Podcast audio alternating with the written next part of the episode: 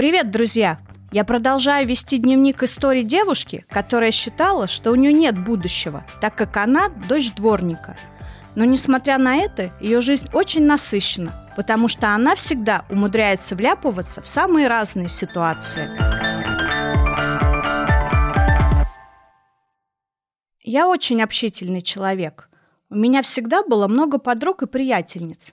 На данный момент самые близкие – это Яна и Вита. Про Яну я уже рассказывала, что она дочь алкоголиков. Дружить мы с ней стали еще с самого детства. Ну а позже, когда я приблизилась к подростковому возрасту, она стала моей лучшей подругой. Когда у Яны появился парень, видеться мы стали реже. Я чувствовала, что она немного отдалилась. Появились какие-то секреты, новые приятельницы, которые могут гулять с ней в любое время, даже по ночам. Мои подруги практически все стали дружить с мальчиками с 13-15 лет. Я в этом плане белая ворона. Не тороплюсь и не имею желания быть похожей на них.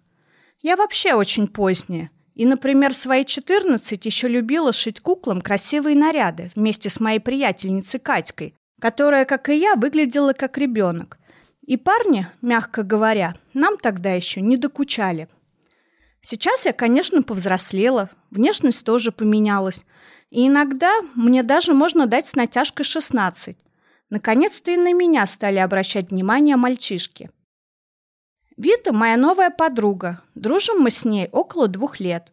Она живет за дорогой в другом квартале, в красном трехэтажном кирпичном доме. Ее родители раньше жили, как и мои. Работали на заводе, считали копейки – но в начале 90-х они схватили птицу счастья за хвост. Распродали ценные вещи, включая даже Витины детские игрушки. Заняли небольшие деньги у родственников и вложили их в бизнес, не боясь рискнуть. Ее мать и отец поехали в Пятигорск и накупили там халаты и пижамы хорошего качества, а также приобрели палатку для работы на рынке, который находится рядом с нашими домами. И функционирует он только по выходным. В обычные дни там тихо и практически ничего нет. А в субботу он наполняется продавцами, баулами и огромной пульсирующей толпой. Я люблю погулять по базару. Особенно мне нравится место, где продают животных. У меня всегда вызывали умиление и восторг котята, щенки и разноцветные птички. Ну и, конечно, я прохожу мимо палаток с модной одеждой. Мысленно примеряю ее на себя и мечтаю – что когда-нибудь у меня будут деньги, и я смогу купить себе все, что захочу. У Виты дома очень уютно и красиво. Свежий ремонт, новая мебель и чистота. Иногда я думаю, что так удивительно. Моя мама дворника-уборщица, но до нашей квартиры ее руки доходят очень редко. В ванне постоянно плесень, скапливается грязное, а также замоченное на несколько дней белье.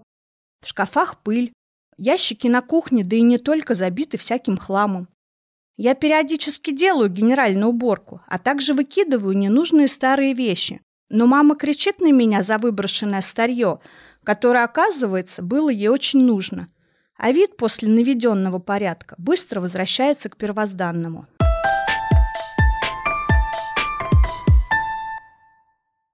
Витина мама, тетя Надя и папа, дядя Рамиль – Вначале приняли нашу дружбу в штыки. Они думали, что если я старше, то обязательно научу Виту чему-нибудь плохому. И меня даже на какое-то время перестали пускать к ним домой. Было очень обидно приходить и болтать с подругой в подъезде. Помню даже, как она стул выносила и сидела со мной на лестничной площадке, так как гулять ее тоже какое-то время не отпускали. Но потом они, видимо, поспрашивали, узнали обо мне много хорошего – ведь я и училась в техническом лицее, помогала маме с сестренкой по дому. И самое главное, не была замечена в историях с мальчиками. Наконец-то они успокоились, сменив гнев на милость. Сейчас они очень меня любят и доверяют. Вита такого же возраста, как и Яна, и тоже выглядит старше меня. Я уже к этому давно привыкла. Помню даже смешной случай, когда мы были на свадьбе Витиного брата – Ей было 13, а мне 16. А все взрослые парни крутились рядом с ней принимали ее за совершеннолетнюю. У нее уже тогда были женские формы, осиная талия и взрослое лицо. Недавно я узнала главную тайну тети Нади. Вначале мне Вита показала потайную полку в шифоньере родителей, а там спрятано целое собрание книг по колдовству. Да-да, я ничего не путаю. Такие страшные книги в черных обложках, на котором золотом написано «Книга по черной магии» и номер тома. По-моему, их штук 10, не меньше. Тетя Надя использует их, насколько я знаю, для привлечения прибыли в торговле, а также для борьбы со своими конкурентами. Мы недавно ходили вечером с ней и Витой на рынок. Ну, во-первых, для того, чтобы занять место под палатку. Клали туда кирпичи и палки. Так многие делают, чтобы утром спокойно разложиться. А потом пошли на другое место, где торгуют их родственники, которые сперли у родителей Виты идею с халатным бизнесом и продают тот же самый ассортимент. На асфальте уже лежали камни, очерчивая периметр, который они заняли. Тетя Надя достала платочек солью и землей. Мне стало жутко. Я очень надеялась, что это собрано не на кладбище – Затем она стала сыпать это в разные углы и читать заговор, выписанный на бумажку. Насколько я знаю, дела у родственников шли гораздо хуже, так что тетя Надины манипуляции точно работали. В фонаре светило ее напряженное злое лицо, выпуклые серые глаза и обесвеченный пучок волос на голове. Где-то вдалеке завыла собака. На темном небе ярко светила полная луна. Мне было безумно страшно – и я очень обрадовалась, когда мы наконец-то пошли домой. Моя подруга Вита уже больше года носит брекеты. Это такие железки на зубах, которые делают голливудскую улыбку. Сама клиника, в которой она их ставила, находится в центре города. С нашего самого дальнего района добираться туда на автобусе или электричке более часа. Обычно Виту на ежемесячный прием возят родители, но очередная дата выпала на субботу – когда им нужно заниматься бизнесом. И тетя Надя попросила меня съездить с подругой, так как я старше, очень ответственна и точно выполню ее поручение. Вчера я пришла к ним вечером переночевать, а рано утром вместе поехать в город, как мы обычно называли центральный район. Мы поужинали, поболтали и легли спать, и ночью мне приснился очень нехороший сон. У моей бабушки Вари по папиной линии было три сына. Самый старший – мой отец Николай. А через пять лет после рождения отца у бабушки родились двойняшки – Александр и Виктор. Саша, как я думаю, был самым любимым, так как он рос очень ласковым ребенком и обожал свою маму. К сожалению, когда ему было 14, случилась трагедия. Он играл с друзьями в карьере недалеко от дома. Они рыли там траншеи и пещеры – но, к несчастью, произошел обвал. Его и еще одного подростка завалило песком. На выручку прибежали взрослые мужики. Приятели они откопали и спасли, а Сашу уже почти вытащили, но снова обвалилась земля, и он задохнулся. Я просто не представляю, что пережила моя бедная бабуля, незадолго до этой трагедии потеряв еще и мужа. Он умер от сердечного приступа на работе. Сердце было изношено войной. Второй мой дядя, папин брат Витя, был еще и нашим со Степкой крестным. Папа его очень любил, и мы часто общались с ним и его семьей. У дяди были золотые руки, он прекрасно шил, сам придумывая классные стильные модели, а также умел делать необычные вещи, похожие на произведения искусства. Он был очень веселый и притягивал огромное количество людей. Дядю обожали все родственники, и на праздниках его квартира превращалась в веселый гудящий улей. Он умел зарабатывать деньги и любил свою жену и детей. Но, как назло, у него была одна плохая черта, которая портила всем жизнь. Иногда, примерно раз в полгода, он уходил в запой и мог пропасть на сутки или двое. И тогда его жена, тетя Тая, начинала его искать по всему району, сперва звоня моему отцу. Дядя Витя умер в 35 лет, и до сих пор его смерть вызывает много вопросов. Он пошел с папой помогать ремонтировать подвал к нашему родственнику. После этого они посидели за вкусно накрытым столом, выпили, и он поехал домой. А через три дня отец позвонил брату, чтобы забрать свою дрель, но оказывается, дядя пропал. Но тетя Тая об этом не стала сообщать, что было в первый раз. Иногда из-за его запоев она бывала довольно агрессивной и злой, и дядя не раз получал от нее физически, даже удары по голове. Об этом нам рассказывали родственники, которые случайно становились свидетелями их ссор. Мой папа, конечно же, испугался за брата, взял маму и поехал к тете. И каково же было их изумление, что когда они приехали, дядя уже вернулся и спал в комнате. Тетя Тая была очень напугана. Она была дома вместе со своей взрослой племянницей. И обе женщины не хотели пускать моих родителей в спальню. Когда они все-таки зашли, дядя Витя выглядел странно, был желтого цвета, не разговаривал, а только мычал. Мама спросила Таю, почему не вызвали скорую, на что та стала испуганно сетовать, что его заберут в психушку. Мама сделала вызов, и врач скорой помощи сразу определил, что на голове моего дяди была огромная гематома от удара тупым предметом. Дядю Витю забрали в больницу, провели операцию, но он умер, не приходя в сознание прямо в реанимации. Мне было тогда ровно 14, и его смерть очень тяжело отразилась на мне.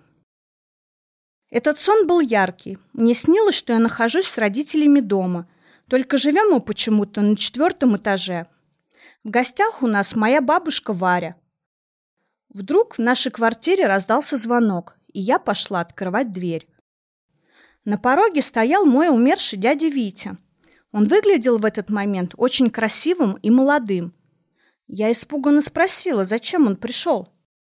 Крестный ответил, что за своей мамой, моей бабушкой.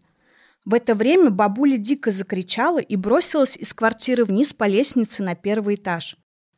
Дядя кинулся за ней, а я за дядей. Во сне я понимала, что он умер, и также понимала, что он хочет забрать ее. На втором этаже я его догнала и прыгнула ему на спину. Он пытался меня сбросить, и только на крыльце ему это удалось. Последнее, что я помню, это его очень грустный взгляд, серый дождь, льющийся с неба, и я, лежащая в грязной луже. Утром я встала и чувствовала себя не в своей тарелке. Мама иногда пугала меня ужасными историями про призраков, а также напутствием, что мертвых во сне нельзя трогать. Нельзя ни в коем случае к ним прикасаться или брать за руку, иначе тебя заберут с собой. Умирать мне совсем не хотелось, поэтому я сильно расстроилась. Дико болела голова и уши. Я с детства мучилась сильнейшим отитом, и мне знакома эта страшная боль. Но лет шести я переросла свою болезнь, а тут все вернулось. На моих глазах были слезы, которые я не могла сдерживать. Я совсем не хотела никуда ехать, а только выпить обезболивающее и свернуться калачиком на кровати. Но Витина мама считала иначе. Она выдала мне таблетку темполгина и сказала, что прием нельзя отменять ни в коем случае. Удобная и хорошая девочка во мне не умела возражать, а тем более не сдерживать свое обещание. И я уныло поплелась вместе с подругой на рейсовый автобус. Ей было очень весело, и она тарахтела всю дорогу, а мне хотелось ее убить, чтобы не слышать. Автобус остановился на нужной нам остановке, и я еле успела выскочить. Меня стошнило прямо на асфальт. Вита потрогала мой лоб, испуганно выпучив глаза. «Да у тебя высокая температура», — сказала она. Меня колотило мелкой дрожью. Боль в ушах возвращалась с новой силой. Чуть живая, я пошла с Витой в клинику, а затем обратно на автобус. Там я уже отключилась и спала всю дорогу.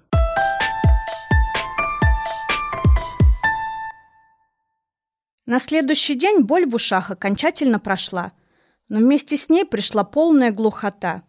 Это просто жуткое ощущение, когда ты перестаешь слышать мир, понимать его, и, кажется, наступила темнота вокруг, и ты как будто проваливаешься в пропасть. Я уже даже не плакала, просто сидела в апатии и смотрела в окно. Мне казалось, вот она смерть, и совсем не осталось причины для жизни. Ко мне заходила Вита и даже звала гулять со своими знакомыми девочками. Но прогулка не принесла мне удовольствия. Все болтали, смеялись, а я молчала и ничего не слышала. и мне казалось, что они говорят обо мне и насмехаются. Почему-то моим родителям было совершенно наплевать.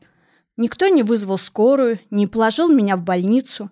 И только на третий день я сама отправилась в поликлинику.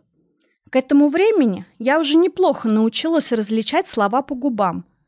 Может быть, сказывалось плотное общение с глухонемыми родителями моей подруги детства. Я, кстати, знала весь алфавит, который лихо показывала пальцами, и также множество жестов неслышащих людей. В поликлинике начался сырбор с моей картой, так как с детской меня уже выписали, а во взрослой, оказывается, еще не прикрепили. Медсестра в регистратуре устала мне объяснять, что нужно делать, и написала номер кабинета заведующей на листочке. Строгая женщина приняла меня, мягко говоря, не очень радушно. Она тоже много говорила, и я не успевала различить ее слова по губам, хотя напряженно вглядывалась. И тут она медленно и отчетливо произнесла «Вы ничего не слышите?» и показала характерный жест руками, указав на свои уши. Я кивнула. Ее взгляд сразу потеплел. Она сочувственно покачала головой. «Где ваши родители?» — поняла я по ее губам. Я просто пожала плечами, мои глаза наполнились слезами. Зато дело сразу пошло. Я была прикреплена и направлена на физиопроцедуры на лечение. И вот еще дней через пять я шла на очередной сеанс. Хотя слух ко мне еще не вернулся, я обрела надежду на выздоровление. Я чувствовала, что все будет хорошо. Я шагала по аллее, которую закатывали новым асфальтом каждый год, и она возвышалась над трассой, по которой ездили машины. Я подошла к высокому бордюру, чтобы перейти дорогу, а в это время на огромной скорости неслась машина. Я терпеливо ждала, и вдруг у меня отнялась левая нога. Она просто стала ватной, я перестала ее чувствовать и тут же плашмя полетела на асфальт, подлетящий прямо на меня автомобиль. Все было как в замедленном сне. Я лежала, руки с раскрытыми ладонями, протянутые вперед, безумное лицо испуганного водителя, машина, которая должна была меня переехать. Он делает крутой маневр и резко выруливает за пять сантиметров от моих пальцев рук. А дальше бегут люди со всех сторон, меня поднимают, отряхивают от пыли, что-то говорят, говорят. Я, естественно, ничего не слышу, да и нахожусь в полнейшем ступоре. Сочувственные взгляды, кто-то обнимает. И я от этого непривычного мне тепла посторонних людей и осознания, что я чуть не умерла, начинаю плакать. Мне протягивают салфетки. Какая-то бабушка тоже плачет. Понимаю, наконец-то, что предлагают меня проводить – Трясу головой из стороны в стороны. Говорю, я сама. И в полном оцепенении иду в больницу. А по дороге думаю, говорила же мама, что нельзя трогать во сне мертвых людей.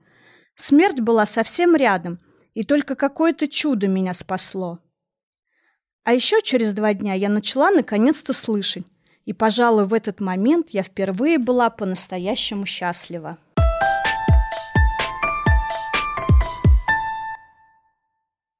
С вами была Эйлин Глен. Подписывайтесь на мой подкаст, чтобы не пропустить новые выпуски. Впереди еще много интересного.